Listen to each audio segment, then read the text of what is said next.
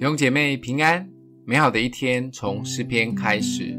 诗篇三十一篇十九到二十四节：敬畏你、投靠你的人，你为他们所积存的，在世人面前所施行的恩惠是何等大呢？你必把他们藏在你面前的隐秘处，免得遇见人的计谋。你必暗暗地保守他们在亭子里。免受口舌的争闹，耶和华是应当称颂的，因为他在坚固城里向我施展奇妙的慈爱。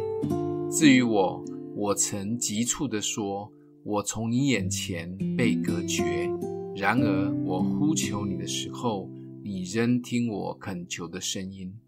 凡仰望耶和华的人，你们都要壮胆，坚固你们的心。感觉是一个很真实的东西。在短短的一首诗篇中，大卫有许多反反复复的感觉及情绪。有时觉得神完全不理他，把他隔绝在外；有时又觉得神是随时帮助他，向他展现慈爱的神。或许也可以说，大卫真的很在意神的任何回应，所以与神的交流是何等的丰富。甚至有时是复杂，就像圣经比喻我们与神的关系，就像新郎与新妇的关系一样，很在乎彼此的一举一动，甚至是一颦一笑。基督徒的生活是否充满能力，其实是与我们在乎神的比例成正比。当我们在乎神越多，就会尽全力的讨他的喜悦。也会更多的放下自己的感觉，宁可自己多吃点亏，只要新郎开心就好。也可以抵挡环境来的试探，眼睛不会到处飘来飘去，无法专注。而读经、祷告、委身聚会，最重要的目的都是能更多的与神交流。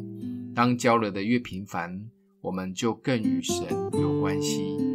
也会更认识及在乎他，当然，他也会更乐意地回应我们。